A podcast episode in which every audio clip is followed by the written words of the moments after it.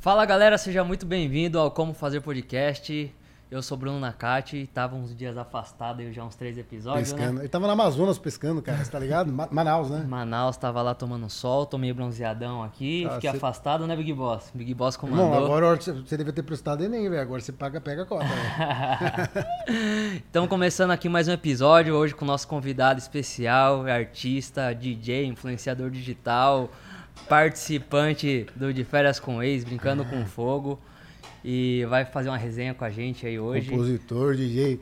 Davi, E aí, rapaziada? bom demais. Obrigado por você ter topado ter vindo aí, velho. Caralho, tem até palma ao vivo, velho! É o primeiro podcast que eu vou que tem palma ao vivo de novo. Só pra ver de novo como é que é. Aê! Caralho, coloca efeito? Não, é porque geralmente. De novo, só pra ver mais uma vez. Ele é animador, ele é. É isso que é DJ. especial, tá vendo? Geralmente não tem esse palma quando você participa do podcast. Só chama-se aí, rapaziada. Tranquilado. Aí, tamo junto. É, hoje Ah, estamos mais com a equipe toda aí em É. peso, o estúdio cheio, Irmão, casa mas- cheia. Não, você tava E em Manaus, cara. A gente tava lá quando? Quarta-feira passada. Foi? Quarta- tá dia doido, primeiro, dia tá primeiro. feio lá, é, velho? Lá tá tenso. Lá tá fumaça, tem Queimada, o, a cidade Brian. inteira tá cheia de fumaça, uma seca. Tá difícil. Eu saí de lá pô, congestionadaço aqui, com dor de cabeça, tudo travado no meu nariz. Você e, tá doido. Foi fazer a show ga- lá? Fui fazer show. E a galera não tá dando tanta atenção lá. Tipo, os políticos não estão respondendo, a mídia não tá dando atenção, então tá complicada a situação lá. Tá O. Muzeiro tava pescando lá, na verdade você até mudou. Ou, tipo assim, é, esse frete uma... Ficamos uma semana Me pescando botaram no lá grupo e... aqui, ó. Pra ir pescar junto. Vai e pescar a- 10 dias lá. a- Fomos lá pra um rio lá com E o rio tá hotel. tudo seco, né? Tá tudo Ah, então. seco, mano. Não tá chegando nada lá pra cima. Tá complicado. Mas o bom, no caso aí, é que é o seguinte, seca o rio, fica mais fácil pegar o peixe. é verdade, velho. É. Fica bom, velho, não é? Real. Chance. Olha, que conversa com esse cara aqui, mano? mas o que acontece aí pega mais fácil, pai. É verdade mesmo. Bom, Davizão, começa aí, vamos. Fala um pouco aí do seu, do seu começo, de como que você apareceu, como que você começou sua trajetória aí. Ou então, ó, eu comecei a internet, acho que eu tinha 13 pra 14 anos, que eu tinha um canalzinho no YouTube, tá ligado? Junto com, com um amigo. Não, mentira, não sei se foi desse jeito. É porque tanto tempo atrás, eu tô ficando velho já, já tem. Eu já É, 24, com cabelo branco já, é tanto trabalho, é complicado. Mas eu comecei a internet, eu tinha um canalzinho no YouTube e tal. Só que a minha vida de internet começou por uma coisa que eu sofri na infância. Assim, ó, quando eu era pequeno, eu era gordinho. Então, tipo, eu sofri um bullyingzinho na escola, a galera me zoava que eu era gordinho, acima do peso, tetinha. Era... Passou até no Domingo Espetacular, eles fizeram uma matéria sobre isso, sobre anorexia, essas coisas. E disso, quando eu fiquei gordinho, depois eu tive um trauma, mais ou menos com 15, 16 anos, eu já, já mexi um pouco com internet, mas eu tinha, era mais jogo, sabe? Minecraft, eu tinha um canal de Minecraft, de jogos assim. E nisso eu tive anorexia, com 16, 15 anos eu tive um, um trauma de uma anorexia. E assim, eu cheguei a perder, cara, foi muito. Perdi mais de 20 e tantos quilos. Caralho, tempo? E. Ah, foi coisa de seis meses, três meses. E era um negócio que, assim, tudo que eu comia eu vomitava. Tudo que eu comia eu vomitava. E eu cheguei a pesar 40 quilos e ter 1,2% de gordura no corpo. Então, tipo Caralho. assim, eu cheguei quase a falecer mesmo. Quase que eu, que eu cheguei a morrer por conta dessas coisas que eu passei. E, paralelo a isso, é, foi um trauma muito grande na minha vida, né? Tipo, eu ia sempre pro hospital, eu desmaiava sozinho em casa. Meus pais tinham que ir correndo pra me levar pro hospital. Então foi um, um trauma muito grande.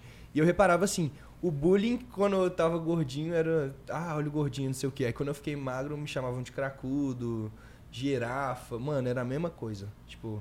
Bullying Aí, do mesmo é, jeito. Era o mesmo jeito. Aí nisso, eu comecei, eu superei, né? Tive psicólogo, médico que me ajudaram, também assim, minha família. Acredito muito em Deus também, eu acho que foi uma oportunidade nova de vida, porque foi quase que eu cheguei a falecer mesmo. E eu comecei a superar isso e chegar com um corpo legal, ter um personal, eu consegui um corpo aceitável assim perante a sociedade, né? Mas uma coisa que eu reparei muito é que independente de como eu fosse, se eu era gordinho me criticava, se eu era magro me criticava. Agora que eu tava com um corpo ideal, forte, me criticava. Então, tipo assim, independente de como você esteja ou seja, sempre vão te criticar. Então, isso é uma, é uma coisa que eu adotei na minha vida que, tipo assim, ninguém joga é, pedra em árvore que não dá fruto. Então, sempre vão te criticar, sempre vão cair em cima de você. E nisso eu comecei a postar meu antes e depois em redes sociais. Então eu comecei a postar uma foto quando eu era gordinho, depois que eu fiquei magro, uma foto que eu era gordinho, fiquei magro, depois eu fiquei com um corpo legal. Eu comecei a postar isso e começou a viralizar muito no Instagram. Aí eu lembro muito que nisso eu, eu criei um canal paralelo com a Vivi, que é uma influenciadora também aí muito famosa hoje em dia, que é cantora também, e ela era minha amiga há muito tempo, conheço a Vivi desde que ela tinha 11 anos de idade. E a gente começou a ter um canal de, no YouTube junto. E postar dia a dia, é, brincadeiras, festas e tudo. E nisso, paralelo, a gente virou amigo do nada por Instagram da Maísa e da Giovana Chaves e de uma galera que tava no SBT na época. E a gente já começou a ser chamado para essas festas de 15 anos.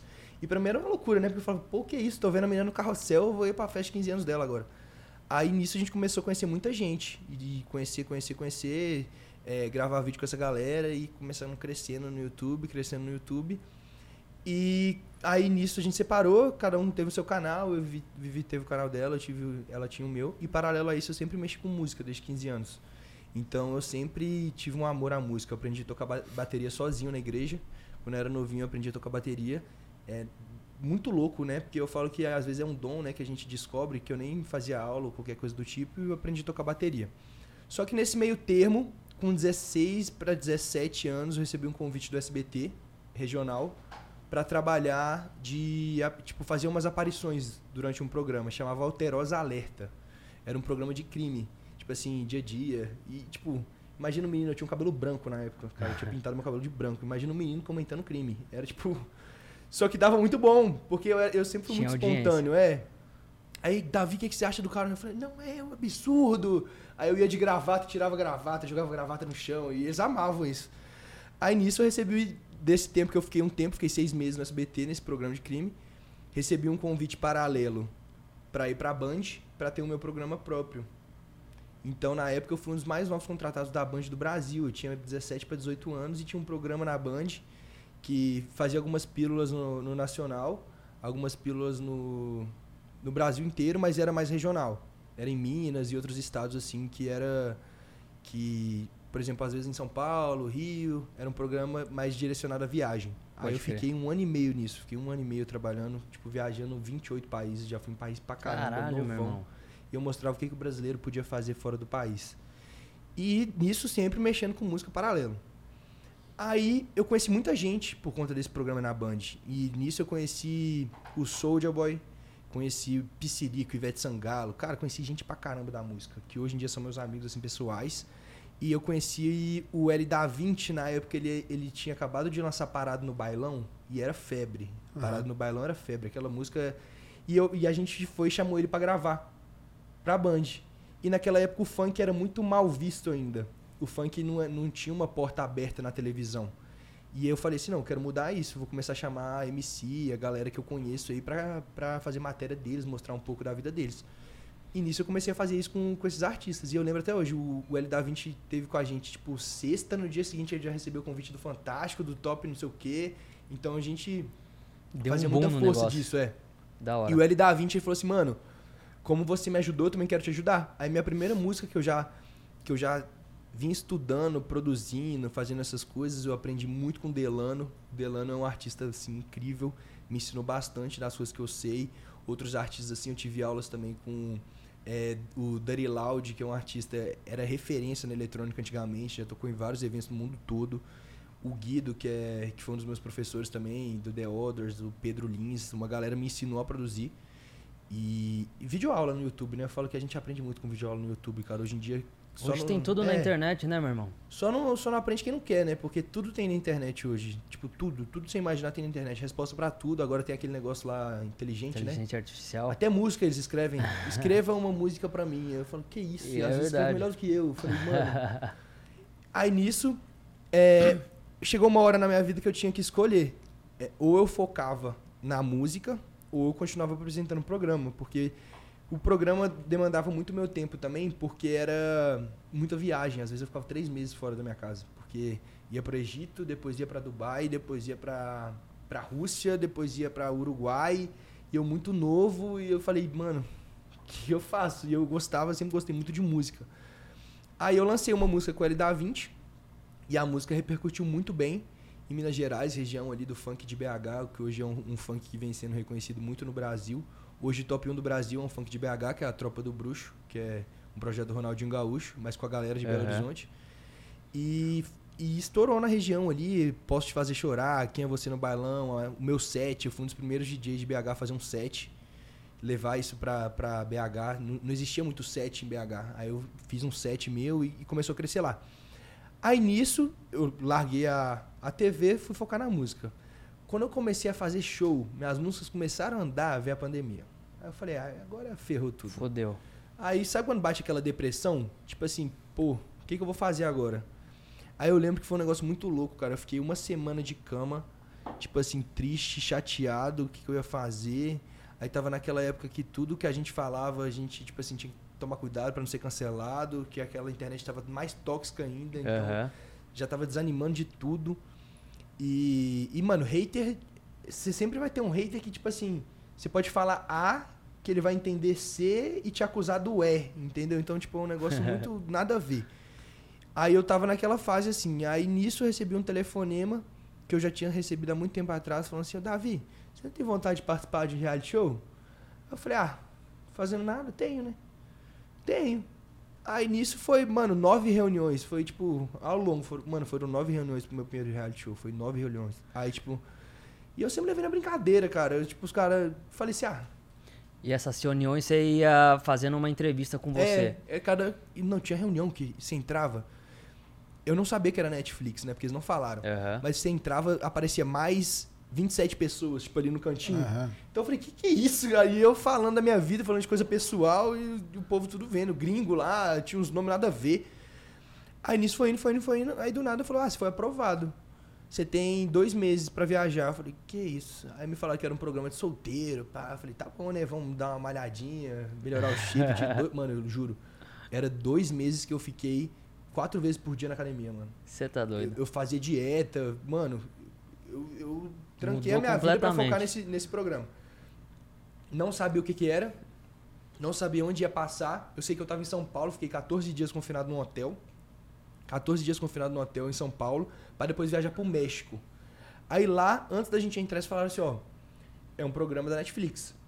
Aí eu já fiquei, pô, da hora, mano. Estourei. Netflix, é, É, o estourei negócio é agora. bom. Mas não sabia que programa que era, porque o Brincando com Fogo era um programa novo, né? Aham. E a gente foi o segundo. Mano, hoje em dia são mais de, eu acho que nove edições. A gente foi o segundo do mundo a gravar. Foi o primeiro no Brasil, né? Foi o primeiro do Brasil. Massa. E o segundo do mundo. Só tinha passado um. E eu não tinha assistido. Não tinha assistido ainda. Então não sabia nada. Não entendi o que, que era o negócio. Aí a gente começou a gravar lá e eu felizão.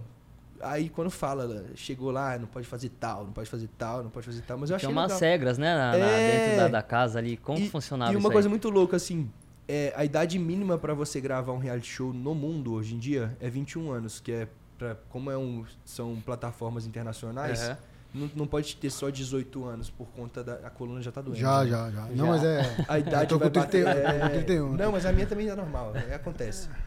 Mas como é internacional, a idade mínima é 21 anos, então a gente tem que ter 20, eu e eu tinha acabado de fazer 21. Então eu era muito novo, cara, muito novo, tipo, aí entrou uma galera de 28, 27, e eu falei, mano, é tudo muito, galera muito mais velha do que eu, o que eu vou agregar aqui dentro, não sei o quê, então você fica já com aquela preocupação.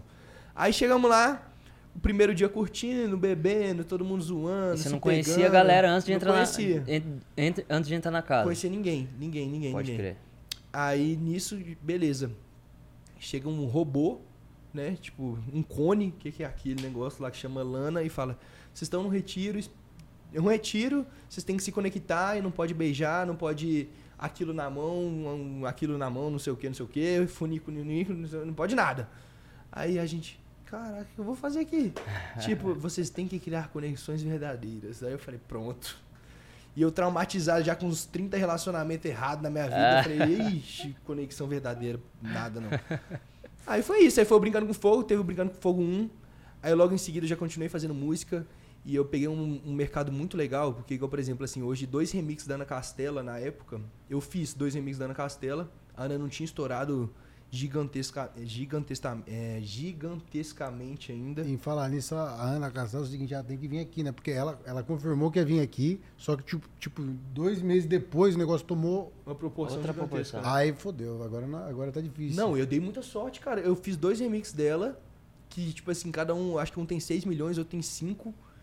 E eu acho que ela tem três remixes de funk no perfil dela. Três só. Um do Lucas Beat e dois meu. E, tipo, estourou o negócio. E falei, que é isso? Foi bom demais da conta. Aí nisso eu, já- eu já lancei esse remix e lancei Sentadona. Sentadona foi uma música que eu não sei te explicar. Foi uma música que tava eu, o Frog, que é um dos artistas da música, junto comigo, bêbado em casa. Tipo, num computadorzinho menor que a tela aqui. Com um fone, tipo, de um lado só funcionando. Gente gravando áudio pelo telefone do meu pai. Eu lembro, tem o áudio até hoje no telefone do meu pai, nossas vozes lá gravando. E a gente falou, mano, sabe quando você termina a música e todo mundo fala que merda? Tipo assim, todo mundo falou que merda. O empresário dele, meu pai, todo mundo falou que música ruim. Aí a gente, tá, vou lançar, né? Peraí. Aí, mano, demoramos três meses pra lançar a música. A gente fez a música em novembro e lançou ela em fevereiro. Foi tipo isso. Foi isso. Foi- acho que foi mais ou menos isso. Três, quatro meses pra lançar. Aí, ok, né? Lançamos Sentadona. Eu tava morando nos Estados Unidos. Assim, falei assim, vou largar o Brasil. Vendi meu carro aqui, fui, comprei um carro nos Estados Unidos, tava morando lá, ia tá pensando em investir lá e tudo, não sei o que, não sei o que. Desistindo do Brasil. Aí vai Sentadona estoura.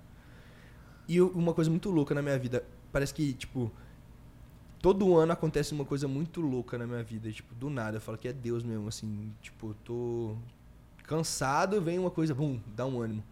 Aí eu tava lá nos Estados Unidos, aí eu lancei Sentadona, e eu lembro uma coisa que eu tava, eu tava frustrado, que eu lembro muito isso. Eu, eu tinha recebido um convite da Netflix do, de Los Angeles pra gravar um reality show internacional. Eu ia ser um dos primeiros brasileiros a gravar um reality show internacional. Só que deu errado. E nisso eu tava lá já. Eu já tava lá esperando a data de gravação, que era ser o, ia ser o Perfect Math, que teve da galera, só que aí acabou que não pegaram brasileiros. Eu falei, não, Davi, eu gosto, gostamos muito de você e tal, mas só que não dá. Aí eu, sabe quando você fica uma semana chateado, triste? Você, tipo, pô, e agora? O que eu vou fazer? Eu lembro uma coisa muito louca. Quinta-feira, é, eu já tava chateadão, tava deitado, indo dormir. Minha mãe me mandou uma mensagem, me ligou e falou assim: Filho, eu sei que você tá mal e tal, mas não deixa ninguém frustrar os planos de Deus na sua vida. Quando foi sexta-feira, eu lancei Sentadona. A Netflix do Brasil me ligou falando assim: Davi, a gente precisa urgente de você pra viajar terça-feira pra gravar o Brincando com Fogo 2, pra fazer uma participação. E eu lancei Sentadona. Aí, tipo, foi tipo muito do nada. Explodiu tudo Não, junto. eu lancei Sentadona, tava gravando um reality, que era o Brincando com Fogo 2, e eu nem sabia que Sentadona tava estourando, porque eu tava gravando o reality, saí do reality, Sentadona estourada, no dia do meu aniversário, tipo, que já era fevereiro, eu nos Estados Unidos, Sentadona estourando, tudo crescendo, pá, não sei o quê. Aí no dia do meu aniversário, meu pai vai e sofre um infarto, Caralho. e eu, tipo, falei assim, não quero falar com ninguém. Meu pai sofreu um infarto, mal pra caramba no hospital, meu pai quase faleceu. Aí no dia seguinte, o Gabriel me ligando, o Gabriel Borel que fez a música com a gente, Davi, preciso falar com você. Eu falei, irmão, você não me deu nem parabéns, meu pai tá no hospital, não fala comigo não. Não, é sério, pelo amor de Deus, eu preciso falar com você. A Luísa Sonza quer gravar o remix da música junto com não sei quem. Eu falei, como assim, mano? Aí do nada ele coloca a Luísa Sonza na chamada. Oi, tudo bem, Ri? Vamos fazer a música. Eu falei, caraca. Aí a Luísa já quis fazer a música no dia seguinte, era, um, era sábado. Eu nos Estados Unidos, o Frog em BH, o Gabriel, em São, o Ga- o Gabriel no Rio. A gente falou, Gabriel, desce você, a gente te manda o projeto. Você desce pra casa de- de- da Luísa, ele pegou o ônibus na mesma hora que ele conversou com a Luísa, que a gente conversou, ele pegou o ônibus, foi pra casa da Luísa, no dia seguinte terminou a música. Aí três dias a Luísa queria que eu voltasse do Brasil pra gente gravar o clipe na casa dela. Caralho. Foi tipo isso. Aí já lançamos Sentadona, foi aquele estouro gigantesco, não esperava. Bateu top 1, top 35 no mundo. Tipo, das Caraca. músicas mais ouvidas. Ganhou cinco vezes dia- diamante duplo. Foi, eu acho que uma das primeiras músicas pop a ganhar diamante, cinco vezes diamante duplo. A gente tem até uma plaquinha lá em casa, assim. Caraca, velho. Que E foi, louco. mano, foi muito louco, mano. E música é uma coisa assim que até financeiramente te dá um rendimento gigantesco que eu não imaginava. E aí nisso foi assim, eu continuando minha carreira de músico, lançando música. Aí hoje é, eu passei um tempo pela Condzilla também, sou muito grato pelo Conde. O Conde é um empresário assim que eu acho muito foda. Ele é- tem uma visão muito imensa assim de mercado, um cara profissional artisticamente como empresário. É, passei um tempo lá, é, não continuei lá, mas o Conde me apoiou super, é, me liberou, né? Eu falo que foi um, foi um dos caras assim, se ele fosse um empresário mala, ele Ia tipo, querer te prender colocado- lá. Ia me prender, porque na hora ele falou assim, ó, Davi, ó, hoje em dia eu não consigo atender essa parte que eu prefiro que a gente continue na amizade e cada um pro seu canto. E, mano, eu fiquei super feliz com isso. Hoje eu tô Bom. na empresa de vendas do. que é a mesma do Alok, né? Que é do Gabriel. que é a GBL. Aí tá cuidando de mim, do Alok e do Roof Time. Tô tendo a oportunidade de estar sempre tocando com a Alok, que tá sendo, tipo assim, referência pra gente. As nossas equipes já estão super conectadas. O Alok deixa eu sempre tocar na mesa dele. Então, tipo assim, quando a gente tem show junto, os caras já passou o som, fala assim, Davi, nem precisa passar o som, não. Já fala pros meninos assim, nem passa o som, não, pode tocar na mesa do homem aí. Eu falo, que isso, velho, tô podendo, né? Aí, não, e nisso, no último Tá show moral, agora, o, o VJ dele, que cuida do LED, tava fazendo meu LED, e os caras ajudando a montar. Eu falei, estouro. não, estourei Tô agora. bem, tô bem. Aí nisso, é, há pouco tempo atrás, eu não lembro onde eu tava, acho que eu tava nos Estados Unidos. Tudo acontece quando eu tô nos Estados Unidos. Aí eu recebi o convite do férias com esse. Tava nos Estados Unidos, fazer os exames tudo por lá. E fui pro de férias, né? Aí o de férias foi essa loucura aí que você tá passando aí, maluquice também. Mas eu acho que reality, reality show, ultimamente, eu acho que eu não, não pretendo fazer. Ou, Aposentou no reality? acho que sim. Eu tô novo ainda, né? 24 anos também, mas eu. Não, cabe um Big Brother ainda. Ah, mas eu não sei, cara. Você devia ir pra fazenda, cara. Eu acho que mas- você devia ir pra fazenda e quebrar tudo lá. Ah, mas eu, eu, eu acho que reality monte show ao vivo, eu sou meio. Eu sou meio. Ah, sabe bipolar? Então, tipo assim, não sei se eu daria muito bem em reality show ao vivo, sabe? Porque uma E como que era essa cara, parada de-. Dentro do reality lá, a galera fica com câmera ali ou é tudo meio que fixo ali e você. É, tem as câmeras fixas, né? Que são aquelas câmeras 360 que ela vai pra cima, pra baixo, pra um lado. Até em cima da sua cama tem câmera assim, tipo, um negócio. Até no banheiro, cara, você vai fazer suas necessidades, você fica olhando assim, a câmerazinha assim. A uma hora você acostuma. Mas depois de uma hora fica normal, já fica costuma. não- É, costuma. Mas já era meu terceiro, eu falei, ah, tava nem aí pra nada, é. Eu sou meio, tipo, desligado dessas paradas. Depois, depois de uma hora é igual tá casado. É. Mas aí, mano, é, tem os câmeras também, né? Igual quando você vai pra uma suíte master. É muito engraçado. Tem Os uns cara cara fica ali, os colombiano. fantasminha ali? É, Que fantasminha, você vê eles, cara. Senão aqui, ó, você tá ali na, na cama ou na hidromassagem com a pessoa. Eles, Ah, Mentira. é, cara, Ué, desse jeito. pra, pra segurar alguma coisa, então, eu falei, ó, já tá aqui, pai. Marcha. Calma aí, cara! Ô, você quer que eu te eu lembrei de uma história, só que acho que não é sucesso. É não é fracasso. Uma vez também que eu, eu e o Bruno, a gente participou de quatro entrevistas. Uma plataforma também. A- gente assinou É um uma plataforma adulta. Não, não então, ah, não sei. Na verdade, também foi tipo esse negócio que me lembrou do negócio do. Que você tava falando aí, tinha 27 pessoas, nós participamos lá da. da- era uma plataforma de stream e tal. Aí fizemos a primeira, fizemos a segunda, fizemos a quarta. reuniões, né? O bom era que os caras pagavam 600 reais cada vez que. Pelo menos era de graça, né? 600 conto paga a pinga, pelo menos. Só pra. Não, então, só fazer pra conversar. ali só pra, só pra- um pouco. É, só pra. Só pra nós estar conversando com eles. Caralho, vou possi- adotar isso, Ai, velho. que estouro. 600 Não. reais pra cada conversa. Aí pagou uma, pagou duas, pagou terceira, na quarta falou que era a quinta, pai. Sei não, acho que o nosso não rolou. velho. Cancelaram nós, colocaram você na vaga lá, ia ser o Bruninho. Aí.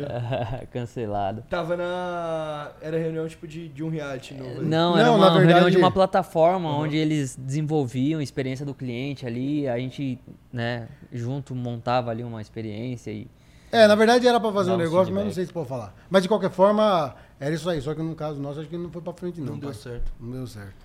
E após o reality, você acha que deu um, um- um boom na sua carreira? É, te ajudou em alguma coisa? Mano, o Brincando com Fogo foi uma visibilidade do caramba. Tipo assim, a Selena Gomes, mano, postou assistindo a gente. Então, Caralho, mano. Carlinhos Maia, GQ, geral, mandando mensagem, mostrando que assistiu a gente. É, a gente ia pra balada, porque eu tinha um público muito infantil também antigamente, né? Por conta de TikTok, essas coisas que eu fazia paralelo. Aí quando começou a ser um público que era tipo o meu público de balada, aí que a gente sentiu, né? A gente ia pra uma balada. Na época saía, por exemplo, eu e o Leandro, que é um que gravou comigo. Mano, era estoura a balada, tipo assim, a gente ia no Rio, umas coisas assim, eu lembro eh, de galera parando, tirando foto. Ah, você fez o não sei o que, brincando com fogo. Artista famoso. Vida de Na- artista. mano, na época, juro pra você, o eu mandei uma mensagem pro Rian SP, eu lembro até hoje, eu mandei uma E aí, mano? Ele, caraca, você não é o moleque que eu tava vendo aqui agora Ah. no Netflix, não sei o que. eu- Era uns negócios assim. Então, é, uma situação muito louca também. Eu tava na fila da alfândega, era na República Dominicana, lá, acho que em Punta Cana. Aí eu tava na, na fila da alfândega. Aí passou os, os o polícia, ele me olhou. Aí sabe quando ele faz aquela cara tipo assim? Aí ele falou, Conheço. Aí passou eu e minha família. Ele, foto. É. Brincando com fogo, né? Tipo, aí eu tirei a foto com ele e ele passou a gente, tipo assim, é, foi tipo desse jeito. Caraca, tomou uma proporção É, internacional a parada, também, velho. Na fila de Portugal, a gente ia fazer show.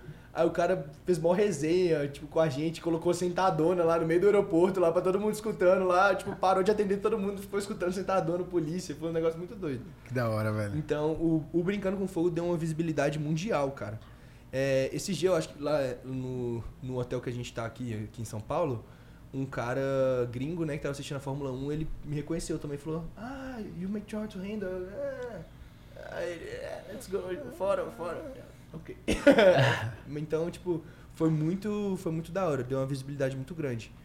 E o de férias a gente tá sentindo agora, né, como tá no terceiro episódio ainda. Então, tá saindo os tá episódios saindo, ainda. É. Só que, Já dá um mano, spoiler aí pra galera aí. Mano, eu, eu, assim. É, tem que assistir, É, mano. é olha lá. coisa que Tem uma pessoa que assiste direto aí, ó, de férias com ex, ó, vai dar um spoilerzinho pra você. Ah, você né? tá falando dela. O bicho é fanático. Eu fui viajar pra Jericoacoara com ele. É, não, mas ele já tava sabendo da menina que eu tava ficando no de férias, não sei o que, não sei o que. Eu assisti não, ele é, alguns, não, mas ele é fanático alguns. mesmo. E, juro por Deus do céu. Ele não quer que ninguém pegue a mulher dele. Eu imagino. Mas ele quer pegar dos outros. Não, mas ele, eu juro por Deus, o sonho dele é ir pro de férias com ele. Juro por Deus do céu, sem brincadeira nenhuma. Ô, mano, mas eu tinha essa vontade quando eu era mais novo, por isso que eu aceitei, tá ligado? Tipo assim, o de férias é um reality show, tipo assim, é que todo mundo já ouviu falar, pô, de férias com ex, é um reality show muito conhecido, né? Sim. Tipo, todo mundo já ouviu falar de férias com ex, de férias com ex. E é a sensação de estar ali e receber uma ex, igual, já, já posso dar o spoiler disso, né? Porque no segundo episódio já veio uma ex minha já. Ixi, Aí, será agora que vai vir outra ou não? Tem que assistir, mas... coração É dá uma muito- gelada. Mano, é muito louco, eu juro. Você fica lá deitadinho assim, ó. Aí vai vir aí você- Nossa. É uma sensação, você fala, fudeu. É agora. Porque é relacionar o passado com o presente. E 24 alguma coisa que vai dia. acontecer, né, velho? Então, nossa, é 24 horas por dia, gente. Você ficar vendo, convivendo com a sua ex, vendo ela beijar a boca de outro. Aí o tablet bota ela pra ir com outro ainda é, pro porque o engraçado é assim, quando você tá cha- chateado com alguma coisa no rolê, você viu sua ex, você vai embora pra sua casa. Você não tem que ficar convivendo com ela. Lá não, você vai ter que conviver com ela. Entendeu? Ainda mais com mais de uma. Não, mas eu dei graças a Deus que, que, que não foi ex. Poderiam ter sido piores. É? Poderia ter sido ex pior, sim. E o seu, Bruninha? Eu? Eu tô quietinho, não vou não. Aí, ó. Você iria? Não- Mas não tenho ex, velho, você tá ligado? Eu, tive, eu tenho 12 anos de relacionamento com a minha esposa e eu tenho 31, então do 18, velho. 18 pra lá só tinha fubá, velho. Mano, quando ela assistir, ela vai falar: O que você tá falando de, de férias com ele? Você é casado? Você... Tá com filho já? Não, pai, mas eu tô antenado, tá acontecendo nos business aí do mundo, velho. Você tá doido? Netflix Negócios, tá. amor, Negócios. negócios. É, você tá doido? Visibilidade, É. precisamos tá lá, vamos divulgar a empresa, pai. Não, e falando nisso, cara, é- é- essa visibilidade até é importante, é, é uma visibilidade boa pra vocês também. Abre as portas, faz network, conhece a galera. Você tem um acesso mais fácil aí pra. Né, igual você falou, comecei a conhecer vários artistas, daqui a- de repente tava na festa de um, na festa de outro. Então ele vai abrindo as portas. Ah, sim. Não, e o legal, esse meio é muito aleatório, né? A minha, a minha equipe fala que, que a minha vida é um filme. Tipo, às vezes a gente tá ali de boa e vai pra casa, sei lá, de uma ex-BBB. Aí depois você tá na- tocando na festa de não sei quem. Aí depois você tá no rolê, aí vem uma atriz da Globo trocar ideia com você. Mano, é só assim os rolês que a gente vai, tipo, é muito aleatório. É muito aleatório. Aí a gente tá no aeroporto, aí tipo, o meu produtor falando, não, mano, sou mó fã desse cara. Aí ele passa o cara, e aí, irmão? Aí ele, mano, mentira que você conhece ele também, não é possível. Então, tipo, é uns rolês muito aleatórios. A gente tocando, aí um vocalista de uma banda famosaço dançando a música ali, então muito doido isso. É. Da hora. Uma das experiências que a gente acumula aí do podcast, cara, é que, tipo, é, desde o vencedor Big Brother, é, do Masterchef e tudo mais, que a gente Você acompanha podia me também. chamar um dia que vem um cara do Masterchef pra cozinhar. Direto, aqui. pô. Mas ele demorou. cozinhar, não adianta só fazer pai, um dois segundos, nós só não aqui, fala, porque senão eu não vim, né? Então, Mas é, na- mas aí você, tra- você, tipo assim, você convida os caras do Masterchef, deixa tudo pronto aqui pra culinária e fala assim, o podcast de hoje eu vou ensinar a gente a fazer um prato. e temos os nossos jurados aqui. aí, Não, eu- mas você sabe que teve um cara que eu queria fazer isso, queria colocar churrasqueira no meio. Ele era de churrasco, pá. Né? O Bolzani queria colocar churrasqueira. Bateu o negócio do SPK aí, ó. Ficamos com medo de. O- Estourar tudo né? aí. É. Mas eu acho que também viraliza isso aí também. É, é bom. Ia dar um Mas me viralizado. chama pra vir comer. Porque, mano, Masterchef os caras devem cozinhar bem, viu? Eu go... Ou comer eu gosto demais, mano. Os caras mandam bem. O outro fez um bolo de dois anos de podcast, quando a gente completou dois anos, ele trouxe um bolo. Aí. Ele é vencedor daquele Bake Off Brasil. É. O maluco fez um bolo me da chamam de hora, errado. mano. Você tá vendo? Não, irmão. Você agora, agora Amendoim e agora Coca tem- Zero. É E verdade. achei. Não! Os caras trazem um bolo, Bake Off Brasil, sei lá o nome dos negócios, Masterchef. Irmão, você quer falar? É, conforme a gente tem uma, uma premissa assim de. Às vezes a pessoa é, sei lá, muito famosa, muito relevante e tudo mais. A premissa é geralmente, pelo menos no começo, né, Bruno? De, sei lá, um não, um não me toque, ou tipo assim. Não, tem gente chata pra caralho mesmo. Tem Mas eu- mas eu que tem- descobri- eu tive uma que impressão contrária, viu, Não, mas viu, tem muito cara chato, é porque vocês estão vindo aqui porque tá gravando podcast, mas tem cara chato ah, pra caralho pode ser. mesmo. Pode Mas ser. tem muita gente chata, mano. Tem muita gente chata. Tem muita gente que se acha pra caramba, fica história, depois vira diferente. Nossa, tem muita gente Como que chata. você lida com isso aí? Ah, Ah, manda eu- merda, fã. Tô nem aí. Não, tipo assim, não, tô Com falando com, com fãs. os caras chatos ou com fã? Com fãs, depois Ah, que bom. você. Ah, tá, é. Você tava tô nem aí e tal. É, não. Com- tipo assim, é, mano, eu sou muito da teoria, tipo assim, quem me conheceu desde que, tipo assim, não que eu seja alguma coisa, mas quando eu não era, tipo, nada, tá ligado? Tipo, nem tinha reconhecimento, mídia ou qualquer coisa do tipo, sabe que eu sou a mesma coisa. Então eu falo assim, a gente que é artista, a gente que é figura pública, a gente tá aqui porque as pessoas colocaram a gente aqui. Se não Uhum. fosse as pessoas, eu não estaria aqui, entendeu? Sim. E eu já vi muito artista que, mano, chega no camarim não quer nem tirar foto com fã, mano. É muito, é, é, tipo ridículo. Porque, mano, o cara que te colocou lá, Sim, eu já vi isso, né? tratamento de produção de outro artista fazendo, humilhando fã, tá ligado? Isso eu fico muito puto. Igual eu falo com os meninos, os meninos sabem, mano. A gente entra e sai. A gente é, tipo, cumprimenta todo mundo, tra- trata todo mundo igual. Uma coisa que a gente é diferenciado, igual, por exemplo, a gente tava no show de quarta-feira. A gente viu que, que a galera do Corpo de Bombeiro não, não, não tinha pegado, não tinha comido ainda, tá ligado? A gente pegou lá as pizzas do nosso camarim, levamos lá pra galera do, do Corpo de Bombeiro. Então a gente trata do zelador ao presidente de onde Da for, forma. da mesma maneira, tá ligado? Da hora. Isso é a mesma coisa com fã, se é- é reconhecimento, sabe? Sim. A gente pega fã em todos os, os locais, leva pra ficar no camarim, acompanhar o show mais perto, ficar em cima do palco. Isso é uma coisa nossa, sabe? E eu acho que isso também é muito da minha criação, né? Porque assim, meus pais sempre me ensinaram a tratar todo mundo igual e tratar todo mundo bem. E quando eu vejo artista fazendo isso, mano, eu falo, mano, não faz sentido. Uma hora a máscara cai, porque não, não faz sentido. Os caras, tipo, muito na mala, mano, muito na mala. Tem vezes que é na mala até com a gente que é artista também, os caras é mala, velho. Tipo assim, tipo. A produção às vezes é até mais mala que os caras, né? Tipo, tem, tem um produtor dos caras que quer ser mais artista do que o artista. Aí trata os caras malzão. Tipo, é, você tá tocando no mesmo evento do cara, vai lá cumprimentar o cara que é seu amigo e o produtor te trata, te trata mal. Eu falei, ah, mano. Calma aí, cara. Isso é, um- é um bordão que a gente, que nossa equipe, que a gente foi falando direto. Calma aí, cara. Calma aí. Cara, quer citar alguns nomes aí ou não? Ah, melhor não, né? Cita aí que nós dá engajamento, pô. Né? Melhor não, né, Uma briga com os caras à toa. Boa. Cara, a gente sempre deixa uma, uma mensagem inspiradora pro, pro, pra galera que tá ouvindo. Né? Você falou que passou por fases boas, fases ruins. Né? A vida é muito. Uma hora você tá bem, uma hora você tá lá embaixo. Que aprendizado que você, que você teve com, com esse passar nessa, nessa caminhada aí? Cara, eu falo assim, tipo, é, é, não que eu seja um cara muito religioso, mas eu sou um cara muito apegado a Deus, sabe? Então, assim, não sou um cara apegado à religião, mas um cara mais apegado a Deus. E eu falo que tudo é no tempo dele. Tipo, tudo acontece no tempo dele. Às vezes a gente quer, quer fazer uma coisa no nosso tempo e, mano, não acontece. Então é a gente ter calma e estar preparado para as coisas acontecerem, né? Então, tipo assim, não adianta também chegar uma oportunidade gigante na sua mão e você não tá preparado para ela. Imagina, chega um, um filme de Hollywood para você fazer e você não fala inglês. Sim. Mas a oportunidade tá ali, mas você que não tá preparado para ela. Então eu falo que é sempre se preparar, é, buscar ser o melhor no que você faz. Eu acho que isso é muito importante. Hoje em dia você tem que ter um diferencial. Eu falo que hoje em dia o esforço vale muito mais do que o talento. Porque tem muita gente que, que é talentosa, que eu conheço e não tem nem um pouco de esforço e cai no mar do esquecimento, tá ligado? Boa. Então, acho que o esforçado, o que trabalha, corre atrás, ele ganha muito mais do que o talentoso. E uma coisa que eu levo tipo muito pra mim é isso, tipo, Deus não escolhe os capacitados, ele capacita os escolhidos. Então, se tem uma coisa pra acontecer na sua vida, mano, é só você se preparar e esperar o momento certo que uma hora vai acontecer. Então isso eu levo muito pra mim, sabe? Então, tipo, com às vezes quando eu tô indo, ah, Davi, tem um tempão que você não acerta música, ah, não tá fazendo tanto show, ah, mano, continuo fazendo meu trabalho igual, continuo tentando ser o melhor no que eu faço, que uma hora meu reconhecimento e o fruto do meu trabalho vai vir. Então eu, sou dessa teoria. É, até porque eu imagino, né, que se você tenta forçar muito, Não vai. é, bom, fica forçado, né?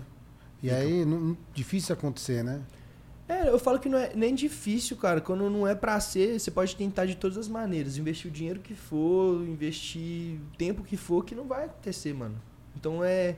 Assim, não adianta também falar, vamos ficar sentado esperando o milagre cair na sua cabeça. Por isso que eu tô te falando, também não vai acontecer. Você tem que ir trabalhando, sendo esforçado, dando o seu melhor, mostrando o seu trabalho, que uma hora o reconhecimento vem. É. Acho que um pouco do seu sucesso também atribui a questão de ser meio, ser meio trator, assim, né, cara? Que eu, sei lá, a gente conversando aqui, até a gente brincou de. é, pô, dar um filme aí, a, a É, história e tudo mais, mas eu imagino, pô, disposição total aí pra sair daqui.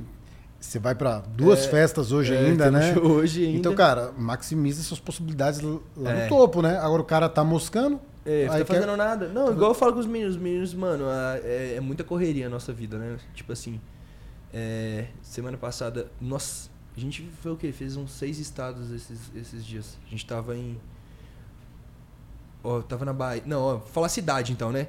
Fui pra Porto Seguro, depois a gente foi pra Arraial, Trancoso, aí eu voltei pra BH, aí de BH eu fui pra Manaus, aí de Manaus eu voltei pra BH, de BH eu vim pra São Paulo, de São Paulo a gente vai pra BH agora de novo e depois vai pro Rio e volta pra BH. Isso tipo em uma semana. Mas aí Caralho. você faz, tipo, como que funciona esse negócio de turnê? É Uma semana faz show, outra semana fica de boa? Não. A semana que tiver show você faz. Igual, por exemplo, fechou um show no Natal, dia 24 do 12, vou tocar dia 24 do 12. Caraca. É, igual, por exemplo, ano novo. Ano novo a gente pega dia 29 e toca em Shangri-La, que é Sul. Sul. Dia 30 a gente toca na P12, Espírito Santo, junto com a Loki, Felipe Amorim. Dia 31, não sei se eu vou ter show. Se eu não tiver show, eu vou passar com a minha família. Dia 1 eu já vou pra Arraial. Aí eu toco na região lá da Bahia. Dia 5 eu volto pra BH. E dia 6 eu vou pra tocar com o Jorge Matheus e Turma do Pagode onde? Guariri. Só evento cabeceira. É, só evento top. top, é. Me bota Ixi, tá num pegando. VIP de algum desses É, aí. Bora, tá vai tumultuar lá coloca, hoje. coloca a camisinha da equipe, né, Nós Renatinho? somos da Oxe. equipe aqui, vambora. Guarapari. Tá? Não, mas Bota tem, a câmera na- tem Guariri também. P12, tem a P12 e Guarapari tem outro também. Aí é, tem que ver a agenda, porque é tanto lugar que Boa. a gente fica confuso. Não, E- top e, demais. Pra quem não, não, não conhece, tem uma produção, tem um time por trás disso aí, tem os caras aqui que, que tocam junto com, com o Davi. Quanto você atribui do resultado positivo aos seus parceiros? Ah, mano, eu acho que 100% depende de mim e deles. É. Tipo assim, porque assim, igual o show. O show eu sozinho não consigo, tá ligado? Igual, por exemplo, tem o, o Tony ali, o, o que acha que é a polícia, que tá com o bonezinho da sei, Força sei, Armada. sei, O sei. mafioso. Ele é, ele é o técnico de som, engenheiro musical. Então a parte sonora e questão de, de iluminação, essas coisas, ele cuida. Então, tipo, os lasers do show, é, a qualidade da voz, a qualidade do som. É, já tinha sacado que ele é meio zica. Ele, ele, ele bateu É. pente fino aqui nos negócios, tava É, olhando por cima e tal. musical, o cara é bom. É. Por exemplo, até as minhas músicas agora ele tá me auxiliando. Então, tipo, mix, master, ele é muito bom, essas paradas pra música bater na qualidade sonora perfeita. O Renatinho já é tipo um faz tudo, que é o, o carioquinho ali, ó. O diretor. É, ele é tipo, cuida dos efeitos, cuida do. Cuida do dinheiro, não é não? Ah, É, eu tipo, escutei, eu escutei um papo paralelo aqui seu. Eu falei, não, enquanto não cair o negócio da É. reserva do Pix aí, eu não vou, não vou, não vou mais comprar passagem, não, pai. Ei. O Renatinho já cuida de tudo já. Mas a gente, tipo assim, hoje em dia eles são as principais pessoas que estão do meu lado, né? Tipo assim, pra gente fazer um show, no mínimo eu tenho que ter, ter eles juntos. Assim, mas tem vezes que tem os dois, mais um, mais o meu balé, mais um, um VJ, mais um câmera. Geralmente é mais perto lá BH, pau, porque você. lá Então, não? depende, cara, Não. depende. É porque hoje a gente tá, por conta da. As passagens estão muito caras também, né? Sim. Então, às vezes, a gente tenta ajudar o contratante é, viabilizando uma equipe menor, né? Sim. Mas a nossa equipe completa hoje, se, se for completa mesmo, é umas oito pessoas, né? Que é um VJ, um câmera, tem o nosso segurança também, o Renatinho, o Tony, dois balés e eu. Então Boa. é oito pessoas. Boa. Boa. Aí geralmente quando é BH, região, Minas, que dá pra descer de van, essas coisas, a gente vai a equipe completa. Mas aí quando tem que pegar uma passagem pra gente ir pra Manaus, é uma passagem muito cara, então a gente pega equipes locais também. Ô, você tem uma história da hora pra contar assim, de show assim? é? Negócio diferente, não contou pra ninguém Cara, ainda. tem alguma história de show maluca? Qual? A, a Foi legal? Da matinê?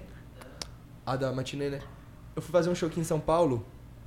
Aí era uma matinê, cara. E eu falo que matinê, eu acho que o público é o melhor público que tem. Que a, a galera de 12 a 17 anos é o melhor público que existe, porque eles são animados a todo momento. Você fala A, eles respondem A, você fala B, eles gritam B, C, D. Então, tipo assim, é um público muito Fã animado. mesmo. Mano, aí eu lembro, velho, foi muito fofo, cara. Veio uma menininha é, e, e tirou a bala do bolso. Era uma bala house, assim, ó. Tipo, aquelas bala house, sabe? E tava escrito meu nome. Aí ela virou pra mim, eu comprei pra te dar de presente. E toda emocionada. Cara, eu, tipo, eu fiquei tipo, todo sem graça, assim. A gente deu um abraço nela. Eu tinha acabado de ganhar um cordão. Um, uma corrente que eu usava pra show. Aí eu tirei minha corrente, coloquei no pescoço dela. Aí, mano, sabe quando a menina quase desmaia de tanto chorar? Tipo, beijando a corrente, me abraçando. eu falei, nossa, que fofo. Então, tipo, ver o carinho da pessoa. assim, Reconhecimento, nossa, eu acho Da que é o hora. que paga. Eu acho que paga o, o nosso trabalho é ver as pessoas que gostam da gente, gostam do nosso trabalho, do nosso estilo. Incentiva a continuar, Não, né? com certeza. Porque às, às vezes na internet a gente vê muito os haters, né? Então, tipo, todo mundo tem hater, mano. Você falar uma pessoa que é 100% amada pelo Brasil, não existe. Oxi. Aqui é o seguinte, eu até fico mais quieto agora no podcast. Porque os caras falam que eu. Inclusive fiz isso agora. Fica, fala que eu fico cortando toda hora. eu falo assim, velho, mas, mas eu também quero falar um pouquinho, velho.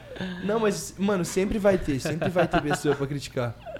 Isso é normal. E eu, eu falo, tipo, às, às vezes a gente opta só por ver as pessoas que estão falando mal e a gente esquece as pessoas que gostam da gente, né? Boa. E pode ser assim, sem comentários falando bem. Você vai olhar qual? O um O comentário que tá falando mal. Puta, porque vem E com energia ficar- negativa. E você vai ficar desgraça, preso né, velho? naquilo ali e você fala, pô, fica, mano. por que que essa parada... A gente vira uma esponja, né? Você já foi cancelado alguma vez? Eu acho que cancelado, cancelado não. Já falaram que eu sou chato. Ficar na bad e falar, mano, que... Mano, bosta. já fiquei na bad com comentários, tipo, ah, o show dele é ruim, ah, ele é chato, ah, não forçado, ah, não sei o que, ah, não gostei da música. Mano, eu juro. Mas a gente cala muito a boca do povo. Eu lembro que as minhas primeiras músicas, eu falava, nossa, a voz dele é muito ruim, ah, a voz dele não sei o que. Aí eu vou lá e estouro sentadona na minha voz. Aí cali, cai caralho, eu cantando. É.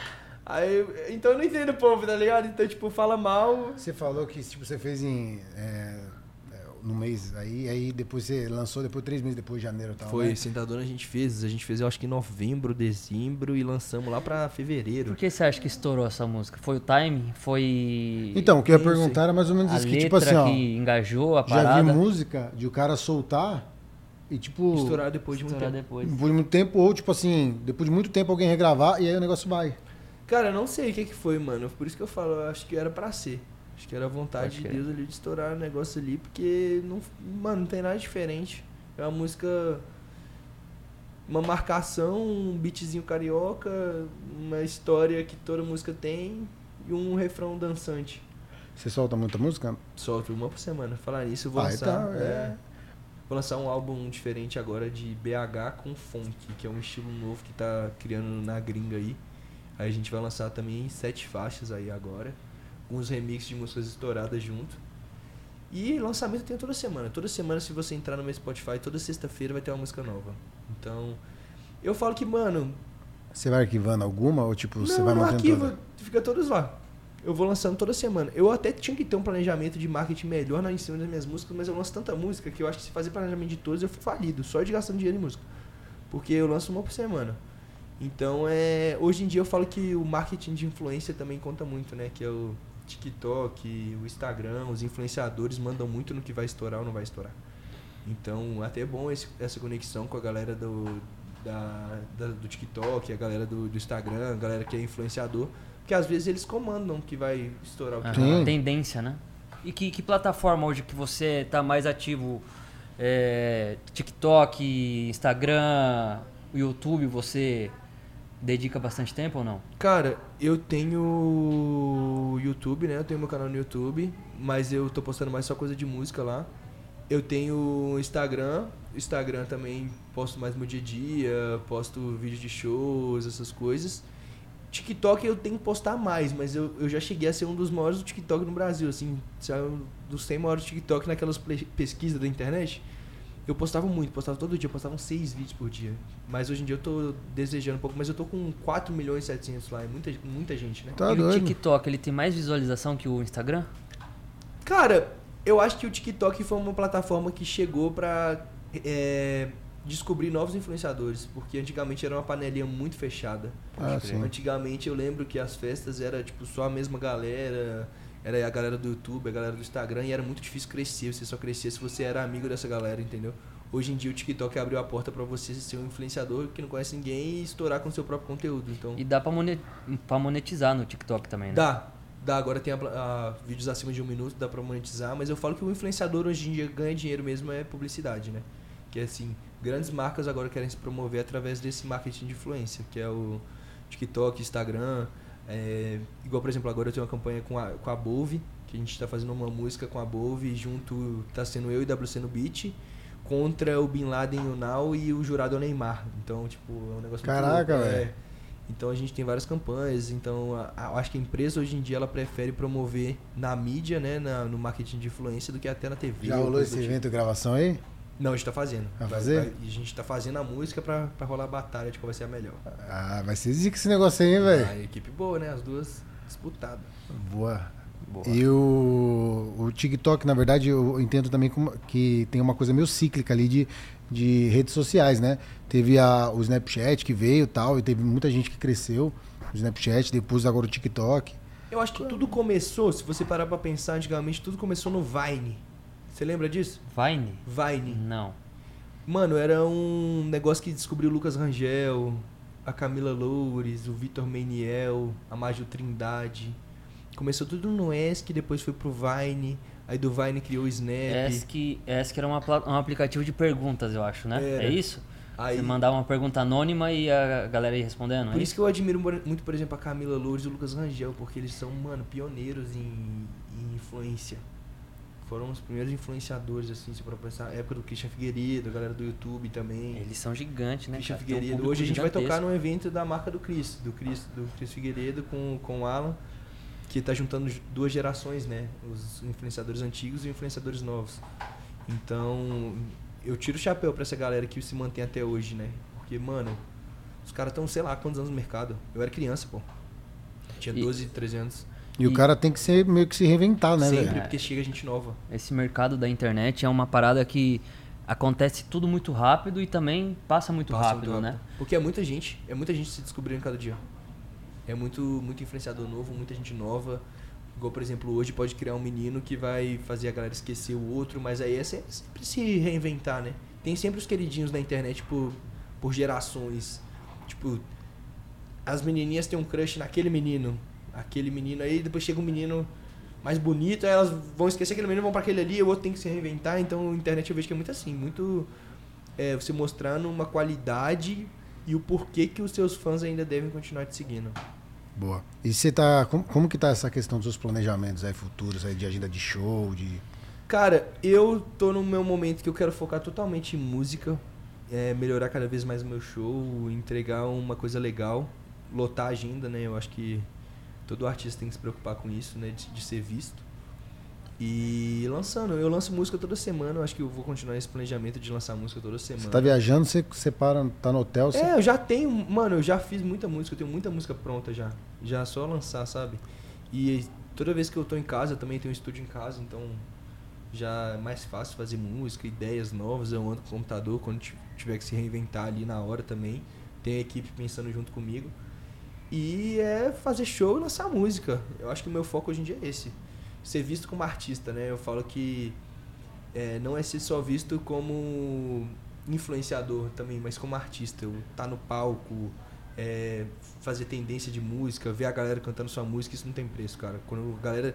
Primeira vez que eu cantei Sentadona e a galera cantou junto comigo, eu fiquei super emocionado. Porque é um negócio, imagina. Eu tava morando nos Estados Unidos, veio o meu primeiro show no Brasil, abaixa a música, todo mundo cantando um negócio que você escreveu. Que você fez.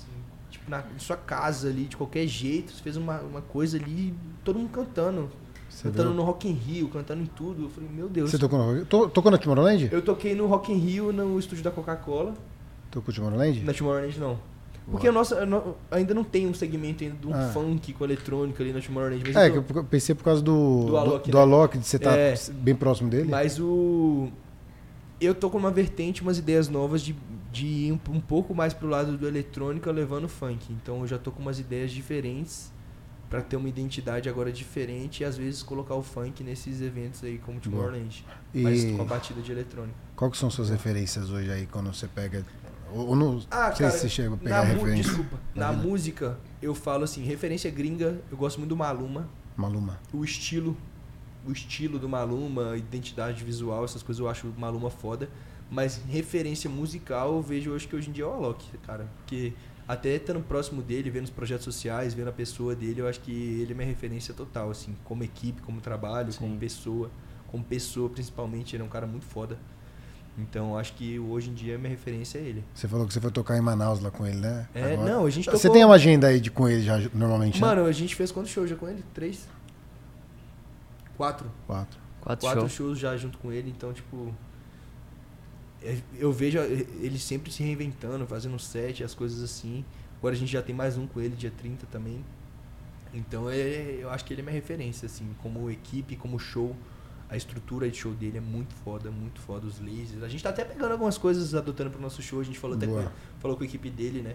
Falou assim, não, a gente se inspira em vocês, cara. A gente, o que tiver que melhorar no Bora nosso, vocês puderem né? ajudar junto também, vambora. Boa. Fala o que, que tem que comprar, o que não tem, onde compra. Então é se basear no cara que já é grande, né? Tá dando certo. Sim. Ganhou ontem o prêmio do DJ, melhor DJ do Brasil, né? Do Multishow. Sim. No, mundo, no mundo ele chegou a ser mundo, melhor? Sim, Foi eu acho que ele já foi um dos prêmio- melhores, é, né? ele já ganhou o melhor DJ do mundo. E o Alok, além de fazer umas músicas boas, ele é, como pessoa, assim, ele é um puta cara Sim, da hora, de né? projetos sociais, Exatamente. de ideias. Ele é um cara diferenciado. Ele é um cara realmente, tipo assim, como marido também, do jeito que ele trata a família dele, a esposa dele, eu, eu acho isso muito da hora. E, e- do funk, começou. quem que você pega aí como referência aí que é? Cara, do funk tem várias pessoas. Assim, porque Conhece o John John? conheço, conheço, já fiz ele música ve- com o John ele John. veio Já aqui Conheço o trocar John uma John. ideia com a gente já. Gente boa demais também, John John. Mas eu falo que hoje, no mercado, eu, eu tento ir muito pra um, pra um funk comercial, um, um funk voltado pro eletrônico, pop, algo diferente, né? Eu falo que quem faz muito isso também é o Pedro Sampaio, né? Uhum. Que é um cara, a gente também tocou com ele quarta-feira. Estourado, né? Estourou no mercado também, o Dennis DJ também. E, é, mas o funk raiz mesmo, a galera que trouxe Dom Juan, Rariel, os caras realmente da antiga, MC Kevin, os caras subiram muito o patamar do funk pra ser reconhecido, sabe? Então são caras que estão lutando há muito tempo aí pra, pelo reconhecimento do funk, a galera do Rio de Janeiro, o Pose veio tomando proporção gigantesca. Então eu falo que todos o. Acho que todo funkeiro ali tem uma história, uma identidade única, sabe? Se você se inspirar em pelo menos uma coisa em cada um, você cresce bastante nisso. Boa. Ah, Esse, é, esses grandes nomes da música aí, eles tiveram grandes oportunidades, né? E o que, que você acha que pode ter, o sucesso pode ter chegado nele através da conexão, através da identidade da música, da, da personalidade? Cara, eu acho que todos devem ser. Todos têm talento. Eu acho que todos ali têm muito talento, né? É, personalidade também, estilo, cada um tem seu estilo próprio, sua maneira de cantar. Eu acho que a persistência também, eu acho que todos insistiram, né? Irmão, deixa eu fazer uma pergunta pra você. Tem, uma, é, tem um, um- um- os estilos é, é, já definidos assim no mercado? Por exemplo, o DJ eletrônico e tal? assim? Tem, cara, tipo, o funk, e até o próprio funk tem estilos diferentes hoje em dia. Ah, então. Se você comparar o funk carioca com o funk paulista e o funk de BH, por exemplo, é totalmente batidas diferentes. É, um, é, é muita produção diferente. Você vê a produção, às vezes o BPM, a batida, a história, é totalmente diferente. Então, são vários estilos, né? E eu vejo que o funk, ele é muito... Cara, eu não sei se é... Vai sempre se reinventando. Meio cíclico, né? É, igual, por exemplo, o Kevin Cris voltou com um tamborzão que era estourado há anos atrás. Então ele voltou com um tamborzão com uma coisa que era Furacão 2000, bem mais antigo. Que- o, o, o Kevin e o Chris, eu tô falando besteira ou ele tem uma pegada de trap também ou não? Tô falando besteira? Cara, eu acho que o Kevin. Eu acho que ele pode fazer trap, mas o Kevin é a identidade total do funk. Ah. Eu acho que o Kevin, eu, eu acho que o Kevin já fez trap já, não já? Já Já, fez, né? mas eu acho que o foco do Kevin é total, hoje em dia é funk, e ele tá no funk... O Kevin faz tudo, cara. É. O Kevin é um artista, pra mim, ele é um dos maiores, maiores artistas do Brasil no funk também, é o Kevin Chris.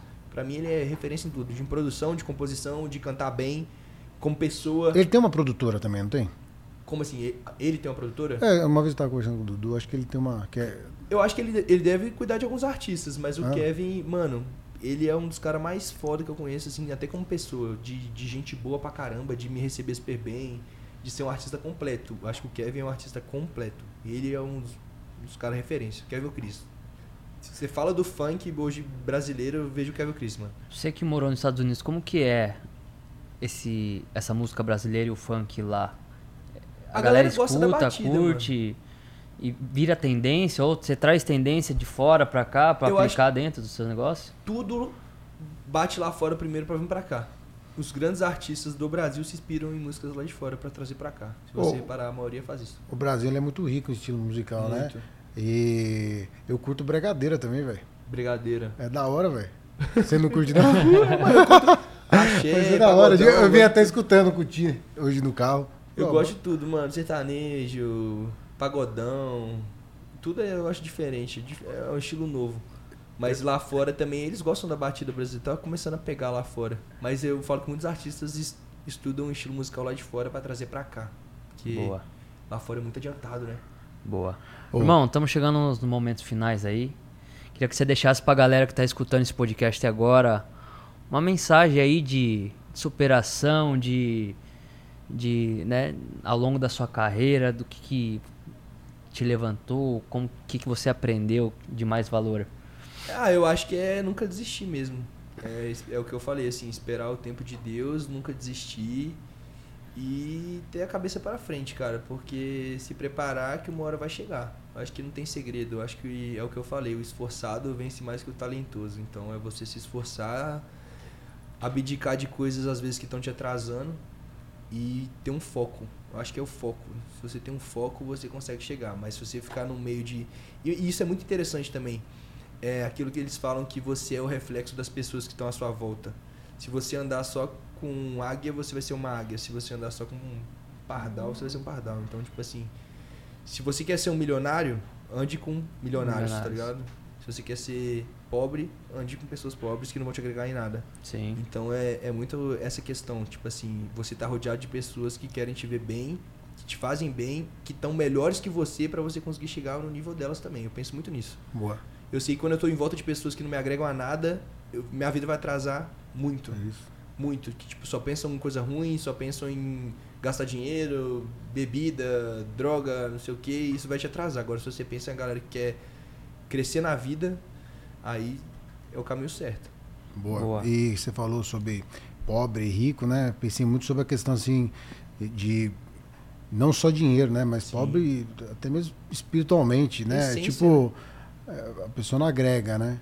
É, tem pessoas que são tão pobres que só tem dinheiro, que, que é que a galera É. fala, né? Tipo, isso não agrega nada, só Sim. tem dinheiro. Então a pessoa é tão pobre de espírito que ela só consegue algo financeiramente. Então se Boa. ela, tipo, se a pessoa não, não te agrega em coisas boas na sua vida, tipo, você se sentir bem do lado dela, conselhos legais, ter uma amizade fiel, ser pessoas que, que vão somar com você, a pessoa não te agrega nada. Porque eu falo assim, muita gente às vezes anda com os outros também, ah, vou andar com esse cara, que esse cara vai me proporcionar coisas legais, porque ele tem dinheiro e tudo. Mano, o dinheiro é do cara, não vai, vai me dar nada pra você. Você tá andando com uma pessoa rica, pessoa que é pobre, você tem que conquistar o seu. Mas se a pessoa ali te agrega alguma coisa, assim, na sua vida em questão, tipo, de você se sentir bem, de colocar você pra cima, porque, mano, já viu quando você tá mal, quantas pessoas aparecem pra tentar te colocar pra cima? Quase ninguém. Agora, quando você tem algo pra agregar pras pessoas, va- aparece milhares de pessoas ali no seu envolvimento. Sim. Mas quando você tá no seu momento difícil, é um ou dois que estão do seu lado. É um ou dois que estão do seu lado. Agora, quando você tá no melhor momento da sua vida, são várias pessoas que estão ao seu redor.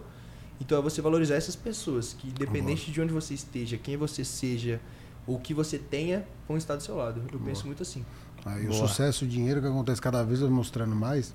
Acho que você é um cara, pô, tem uma relevância fodida aí na cena agora, né? Que tá muito mais atrelado a relacionamento, pessoas, tudo mais do que, do que o que geralmente a pessoa pensa que é fama e dinheiro, alguma coisa do tipo, né? Eu acho que o relacionamento vale muito mais que isso. É, então. Igual, por exemplo, é, tem eventos ou shows assim que eu falo como empresário assim, ó, eu prefiro tocar de graça pra criar um relacionamento legal do que só pelo dinheiro, pela, pela fama ou o que Sim, seja. sim. Então um relacionamento vale muito mais que tudo. É, a ideia de, de somar muitas vezes. Ou até aquela frase meio clichê de é, é, ser interessante antes de ser interesseiro, né? Ou de Isso. ter interesse em alguma coisa. Irmão, acho que é isso, cara. Eu queria que pedir pra você puxar, tipo assim, as redes sociais aí dos projetos, do, do Fechou. Spotify lá. Rapaziada, quer me acompanhar no meu trabalho? Só seguir no Instagram ou qualquer rede social, vai ser tudo Davi Knipe. Davi sem o D, K-N-E-I-P. É realmente meu sobrenome, Knipe. Caraca, isso é. É da onde É alemão, alemão, é alemão, alemão. É Davi Toniucci Knipe, meu nome. Nada a Boa. ver, né? E o perfil de DJ é o mesmo Tudo, perfil? tudo Davi Knipe. Tudo você encontra Davi Knipe. Boa. Irmão, Então é cara, isso. queria É agradecer nóis. você ter vindo. É, nóis, satisfação. Satisfação é nossa. Próxima vez vocês vão me chamar pra comer um churrasco Com com, o cara do. Masterchef que vai estar fazendo e o cara do Bacon que tá fazendo bolo. Mas nós vamos fechar um negócio. Vão, qual? Depois eu vou pra balada lá. Fechou. Nós a vamos gente, pro a show. gente faz o, o pré aqui com muita comida dos caras do Masterchef e do, do bolo. Depois Irmão, você imagina- pra balada. E depois vai pra balada, curtir um... Ô, velho, balada não dá problema, velho. Eu nem sei mais fazer isso daí, mas não dá problema, não dá não. A esposa dele falando assim, Rapaz, eu não sei junto. nem pra balada, mas eu- faz tanto É, tempo meu que eu não filho. saio. Nossa, eu vou Você vai queimar. apanhar em casa. Certeza, eu vou, certeza que eu vou queimar a largada. No mínimo. Beber um copo já tá doido. Sim Ah. que é bom, né? Mas acho que a ideia era essa, né? Galera, bom demais. Valeu, Vitor, rapaziada. Agradecer Moraes, segue aí o podcast, comenta, compartilha com, com a galera para conhecer o, o trabalho do Davi. Se você já conhece, já vai lá no, no, no Instagram dele, coloca o microfonezinho no, no último post ou no post do, do anúncio aqui do podcast. É, É isso aí. Bu? Segue eu lá na rede social, arroba Bruno Nakati. Queria agradecer o Davi aí por ter topado esse bate-papo aí com a gente, né? Ter falado um pouco aí do, da sua trajetória aí pra, pra nossa audiência. Falei pra caramba, né, mano? E- um falando. É nada, É, pai. Isso é bom, velho. E não se, inscreva, não se esqueça de se inscrever no nosso canal aí. Já dá o likezinho, compartilha esse vídeo aí com a galera. E se você ficou até agora, deixa o microfonezinho lá na última foto do Davi ou na, na última foto lá do Como Fazer. E é isso aí, até a próxima. Valeu! Falou, galera. Tamo junto. o efeito é mais legal, vai palma no final. Bom demais, velho. Bom demais. Valeu, meu irmão! Valeu, tamo junto. Tamo junto.